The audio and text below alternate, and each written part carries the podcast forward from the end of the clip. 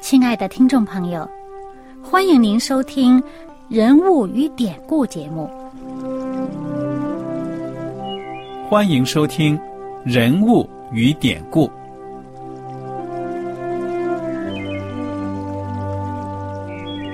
听众朋友们，当你读圣经的时候，不知道有没有过这样的想法？生活在几千年前的圣经人物，与我们这生活在二十一世纪的人有什么相关吗？那些古时候缔造了历史的伟人们，只是些令我们感叹而望尘莫及的对象吗？那些败坏了品德的小人？和有负圣托的失败者，难道只是为了让我们嗤之以鼻吗？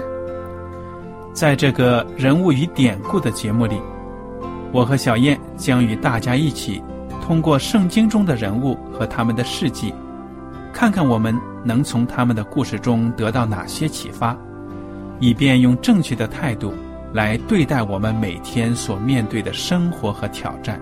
共同奔走天国的旅程。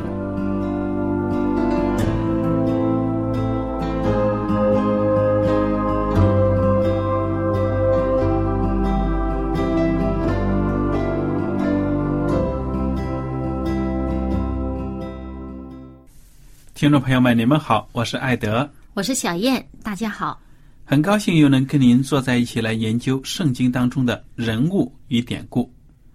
我们这讲呢，接着来看马太福音第五章所记载的耶稣基督的山上宝训，第三十三节。马太福音五章三十三节，你们又听见有吩咐古人的话，说不可背誓，所起的事总要向主谨守。只是我告诉你们，什么事都不可起，不可指着天起誓。因为天是上帝的座位，不可指着地起誓，因为地是他的脚凳；也不可指着耶路撒冷起誓，因为耶路撒冷是大军的京城；又不可指着你的头起誓，因为你不能使一根头发变黑变白了。你们的话是就说是，不是就说不是。若再多说，就是出于那恶者。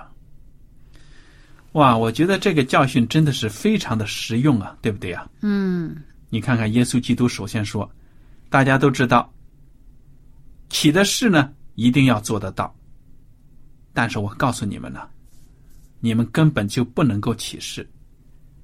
如果你们有诚信的话呢，这个事根本就不用起，对不对呀？这是形式，怕人家不信你，你才好像说我要起个誓。嗯，而且呢。也说明这个社会没有了诚信。嗯，如果大家都是说一是一，说二是二，没有这种投机取巧、诡诈的这种行径啊，那么这个社会很多事情就很好办了。嗯，你看看现在说这个中国人呢，说我们造假，那的确是这样子。哎呀，我们中国的市场上这个假货啊、盗版的、偷的。太多了，那个出个什么证明啊，假证明都开一大堆，做的像模像样的都是假的，搞得人家都不敢相信的。所以你就是拿着这个文件去呢，人家还要查来查去，问来问去，都不愿意相信，很多事情就很难办了，没有了诚信。嗯嗯。哎，遇到这种情况了，你越是没办法证明了，我向天发誓。我这都是真的，怎么怎么着？哎，或者说，哎，你得起誓啊，这里得签一张纸，你说明你提供的都是真的，怎么怎么样？否则要怎么样处置你？耶稣基督说呢，其实啊，你要是起誓的话，一定要执行，不可以呢起假誓。但是说到底呢，你连誓都不应该起。嗯，耶稣说呢，你们的话是，就说是；不是，就说不是。若再多说，就是出于那恶者。还有一种翻译叫做“若再多说，就是从恶里出来的。嗯，有的时候我们看到人逼急了，起誓啊，乱起。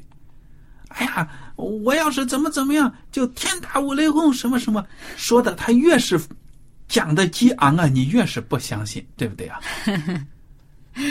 他自己起的这种事呢，也把他自己陷在罪里面，后果很严重。嗯，而且呢，以前啊，好像人起誓都是找比自己大的起誓。那以前我记得小的时候啊，这个那时候流行向谁保证？我向毛主席保证。我一说了这话，就好像自己说的话就是有根有据，一定是好像站得住脚。其实呢，这些都是虚的。对呀，有的时候呢，人在这个世界上啊，你起誓的时候也是真心的，你保证能够做到什么什么，但是后来事与愿违啊，那个事情的境况的变迁，让你呢有这心都没有那力量，嗯那你不是把自己也陷在罪里了吗？嗯所以耶稣基督说呢，不要歧视，你说的再多呢，就是出于那恶者了。嗯好，我们来看看第三十八节，论报复。小燕，你给我们读一读好不好啊？马太福音第五章三十八节。这里说啊，你们听见有话说，以眼还眼，以牙还牙。只是我告诉你们，不要与恶人作对。有人打你的右脸，连左脸也转过来由他打；有人想要告你，要拿你的里衣，连外衣也由他拿去。有人强逼你走一里路，你就同他走二里。有求你的就给他，有向你借贷的不可推辞。嗯，你看看，以言还言，以牙还牙，就是从圣经出来的啊。而且呢，犹太人说了，你看看出埃及记、立位记、生命记都讲了，以言还言，以牙还牙，这是有根据的。那么圣经当中为什么会有这样的教训呢？这是最初是在什么样的情况之下呢？摩西把这样的法律给犹太人了？当时啊，这些犹太人离开埃及，来到旷野，嗯哼，那么大家都是在路上行走啊。那么这个百姓这么多，那么大家都聚居在一起，嗯也没有自己的产业。嗯那么你有人可能会这个心术不正，去害人家。嗯那如果不给他一个警惕，如果不给他一个好像一个警告，那么人可以随意的伤害其他的人。对呀、那么这个这个例一定下来，就是警惕那些那些想存心作恶的人，嗯，要提醒你，你作恶之前，你想一想，你要受报应的。你哎，对了，你伤人家哪里，你自己的哪里也要付出代价。嗯，其实呢，还有一个背景，就是说呢，人呢报复心切的时候呢，你伤我一个指头，我砍掉你一只手，现在也是这样啊。嗯所以你看看，摩西就告诉他们了，人家伤你了一只眼睛，你大不了呢就伤他一只眼睛，作为复仇，不可以不可以超过你所受的伤害。嗯这在目前的法律当中呢，也是这样的原则。嗯基本上呢，就是说你遭受什么样的伤害呢，就应当得到什么样的赔偿，除非对方的手段呢非常的残忍，没有人性，那么你可以得到，就是说惩罚性的补偿，惩罚那个作恶的人。但是呢，基本上就是以言还言，以牙还牙。但是呢，耶稣基督在这里说了，不要报复。甚至呢，就是说呢，人家伤害了你，你还要饶恕对方，饶恕那个作恶的人。我觉得这个饶恕呢，的确是不容易的，但是呢，耶稣基督这样一讲呢，就显出他的更加的高尚这种情操了，对不对啊？嗯，我觉得这个呀、主要还是针对这个人呐、自己对自己说，你不要把这个原则哈、不用来衡量自己，而而拿这个原则去约束别人。对了，只有受害人呢，才有权利决定要不要饶恕、宽容，就是那个伤害他的人，对不对啊？嗯耶稣这段话是说给我们自己，让我们自己用这这个话来对我们自己说的。当你有这种容人之量、饶人之心的时候，你会快乐很多。嗯你不记恨的时候，你就不会被这个仇恨所折磨，嗯哼，你心里面会有很多的平安。对呀、那么另外呢，当这个他讲到有求你的就给他，有向你借贷的不可推辞。哎，这一点呢，我倒觉得好像也不是属于这个报复这里面。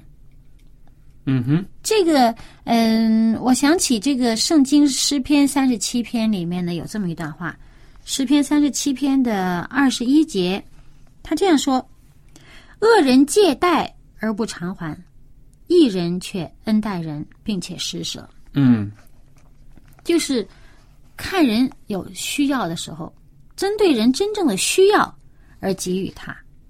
嗯哼，那不是说什么人借贷你都给啊，嗯嗯。那么看到人家需要的时候，哪怕人家没有借贷，也应该给。嗯哼，那么，针对刚才我们所读的这段经文呢，在路加福音六章的呃三十四节到三十六节，也有这样的记述，是这样说的：你们若借给人，指望从他收回，有什么可酬谢的呢？就是罪人也借给罪人，要如数收回。你们倒要爱仇敌，也要善待他们，并要借给人，不指望偿还，你们的赏赐就必大了。你们也必做至高者的儿子，因为他恩待那忘恩的和作恶的。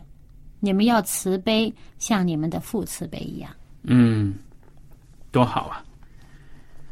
觉着呢，就是超出了一种对等的。哎呀，我得到的赏赐呢，是可以说就是从人那里得到了。哎，我借给你钱，你就一定得还我，我追着你，逼着你也得还我。但是上帝说呢，你呀、甚至要饶恕人家的欠你的债，就好像上帝饶恕了你的债一样。嗯，那么这就显出了人性的高尚了，而不是说呢一定要跟人家扯平，怎么怎么样。当人有需要的时候呢，情愿施舍给他。嗯，就是你借给他，不要指望着要从这个拿回来。嗯，好，第五章的四十三节，论爱仇敌。这里说，你们听见有话说，当爱你的邻舍，恨你的仇敌。只是我告诉你们，要爱你们的仇敌，为那逼迫你们的祷告，这样就可以做你们天父的儿子，因为他叫日头照好人也照歹人，降雨给义人也给不义的人。你们若单爱那爱你们的人，有什么赏赐呢？就是税吏不也是这样行吗？你们若单请你弟兄的安，比人有什么长处呢？就是外邦人不也是这样行吗？所以你们要完全像你们的天赋完全一样。嗯，这段话，小燕，你给大家呢来分析分析吧。当爱你的邻舍，恨你的仇敌，这可是圣经出来的啊。嗯，这个 这个邻舍，那指谁？对呀、这个邻舍指谁？就这个是与你交往的人这。个定义得先搞清楚啊。嗯，就是你所接触的人，与你交往的这些人。嗯那么，爱和恨，那上帝还说呢，他让日头照海人，好人也叫日头照歹人。嗯那么，上帝这个慈悲是怎么样的呢？那么，如果我们只是对这个呃对我们好的，我们也对他好，嗯哼那跟其他人没有什么分别。嗯对那些亏欠我们的，我们对他好，那才不一样了。嗯我们都亏欠了上帝，但上帝都对我们好，但是他对我们好的不是无条件的纵容我们，而是当我们愿意悔改、醒察到自己有错的时候，上帝让我们每人都有机会都可以得到他的救恩，嗯，得到他的赦罪之恩。嗯上帝不因为这个人做错了就不给他生活的基本所需。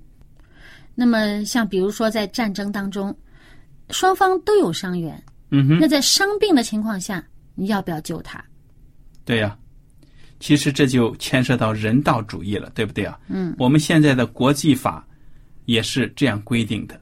那么，如果作为红十字红十字会的成员呢，在交战的双方战场上抢救伤员的时候，他不能够偏向哪一方的，对不对啊？作为红十字会的这样的一个成员呢，你的义务就是拯救受伤的人。所以我们看到呢，说爱你的邻舍，恨你的仇敌。耶稣基督说呢，要爱你们的仇敌，而且呢，为了逼迫你们的祷告。耶稣的立场呢，更加的可以说呢，超脱就他的。这个原则就是爱那些亏欠了你的人，对了，爱那些对不起你的人。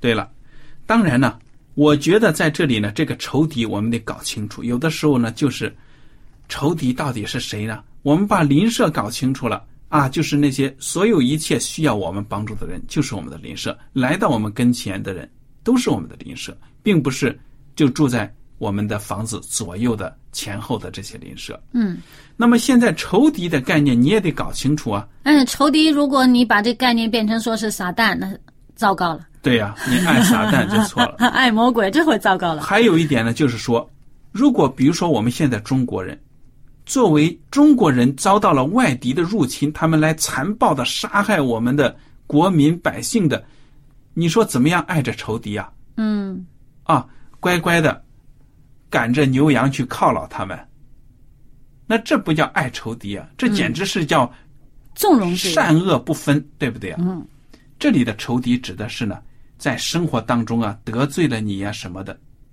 这些人，你要爱他们，饶恕他们，宽恕他们。那么，如果说作为仇敌来侵略我们在战场上见的，他受伤了，或者他成了你的俘虏了，你这个时候要对他也有爱和关心。你就是说呢，你要保证他的有足够的饮食，对不对啊？你不能虐待，哎、这是怜爱之心，对呀这是怜悯。连我们的国际法、人的法律呢，都要求你不能虐待俘虏，嗯，要善待他。何况上帝的律法呢？对不对啊？那么就是说，不是说要爱，单单是说爱仇敌，以至于不爱我们亲近的人，而是说我们连这个这个敌对我们的人，我们都以怜爱之心对他。对了，那况且不敌对我们的人，嗯，对不对？叫爱人如己嘛。对呀、所以这个爱仇敌呀、这个概念大家也应该搞清楚的，不是说我们善恶不分，眉毛胡子一把抓，好像对所有的人都是这样子。在你爱仇敌的时候呢，你也千万不要成了一个纵容犯罪、纵容恶势力的这样的一个人了。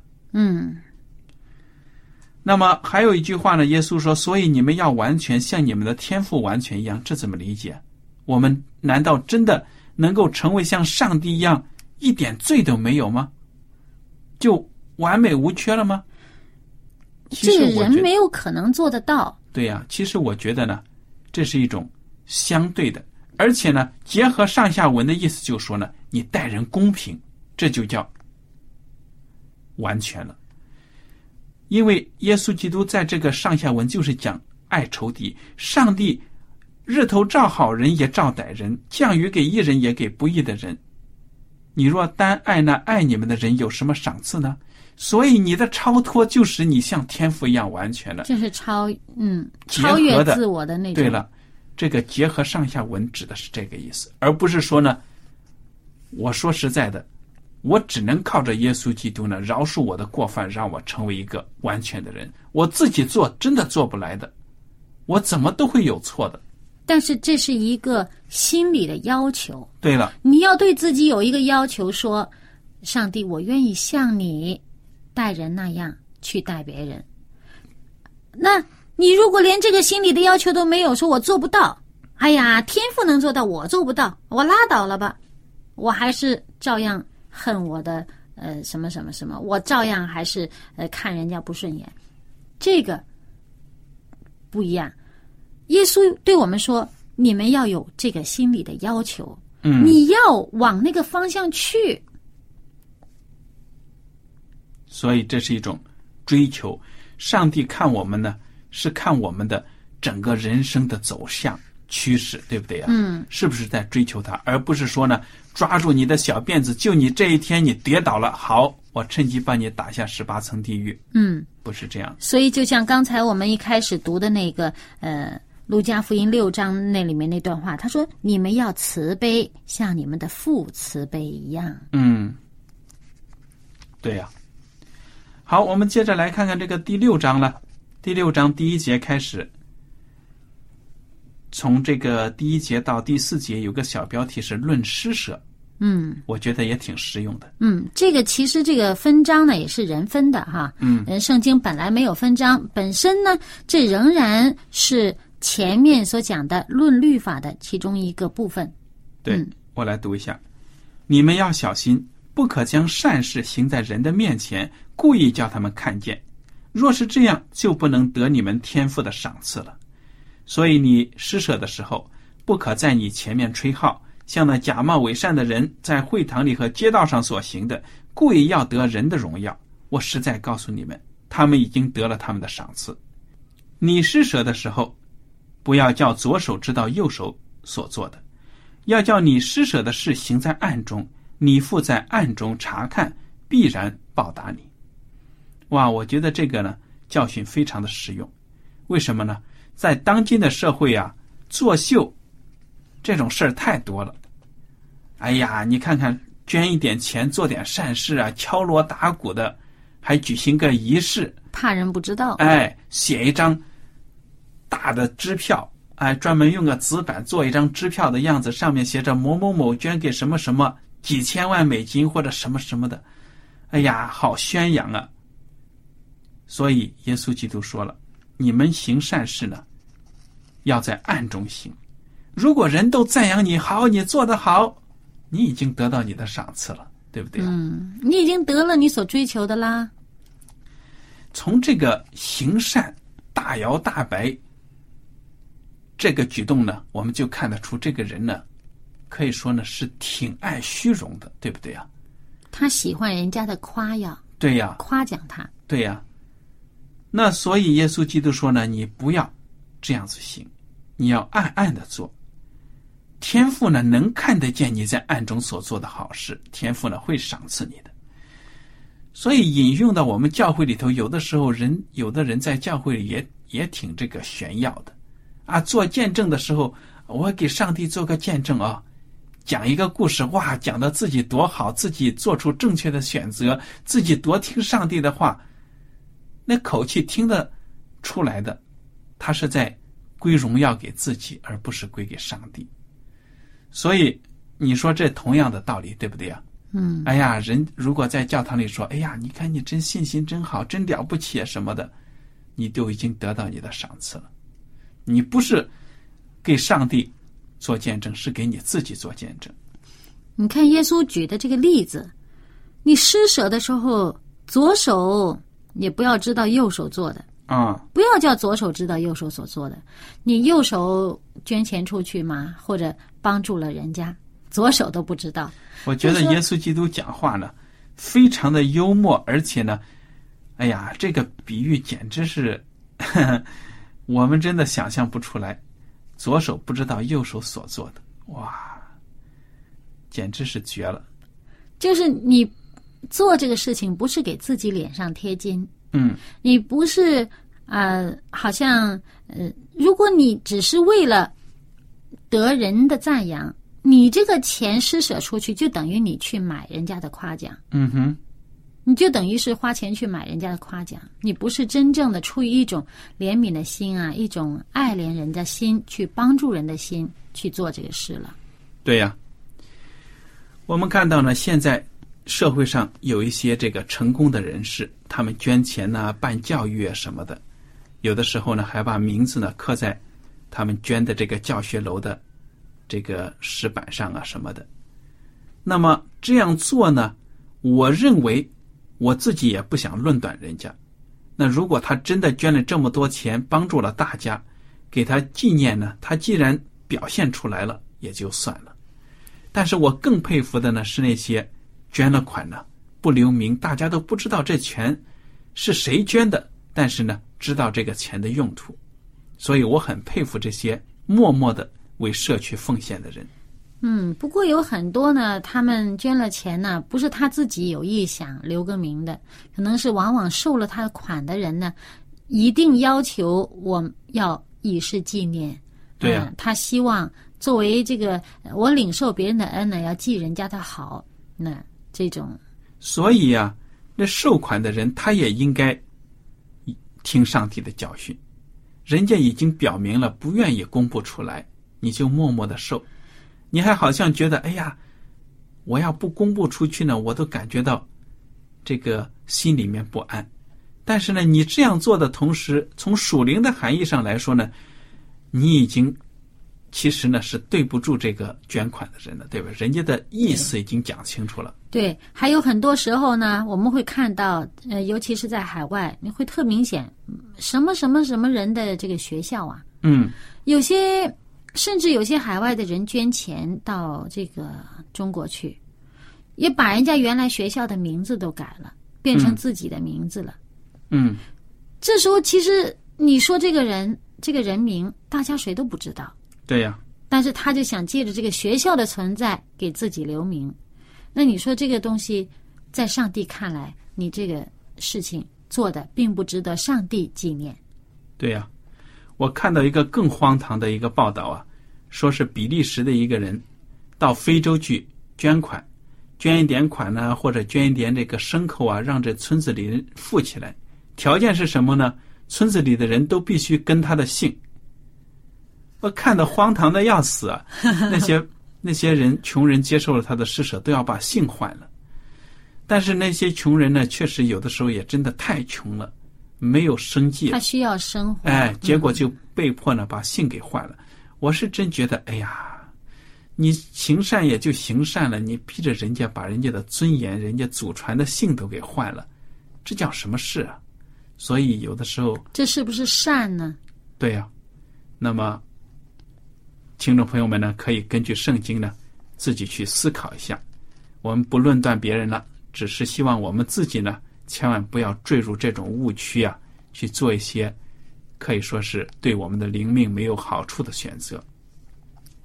好了，今天的时间呢到此就结束了。您如果有什么问题和想法呢，我们都欢迎您写信来。艾德和小燕呢，非常感谢您今天的收听，愿上帝赐福你们。我们下次节目呢，再会。再会。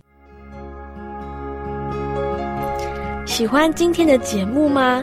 若是您错过了精彩的部分，想再听一次，可以在网上重温。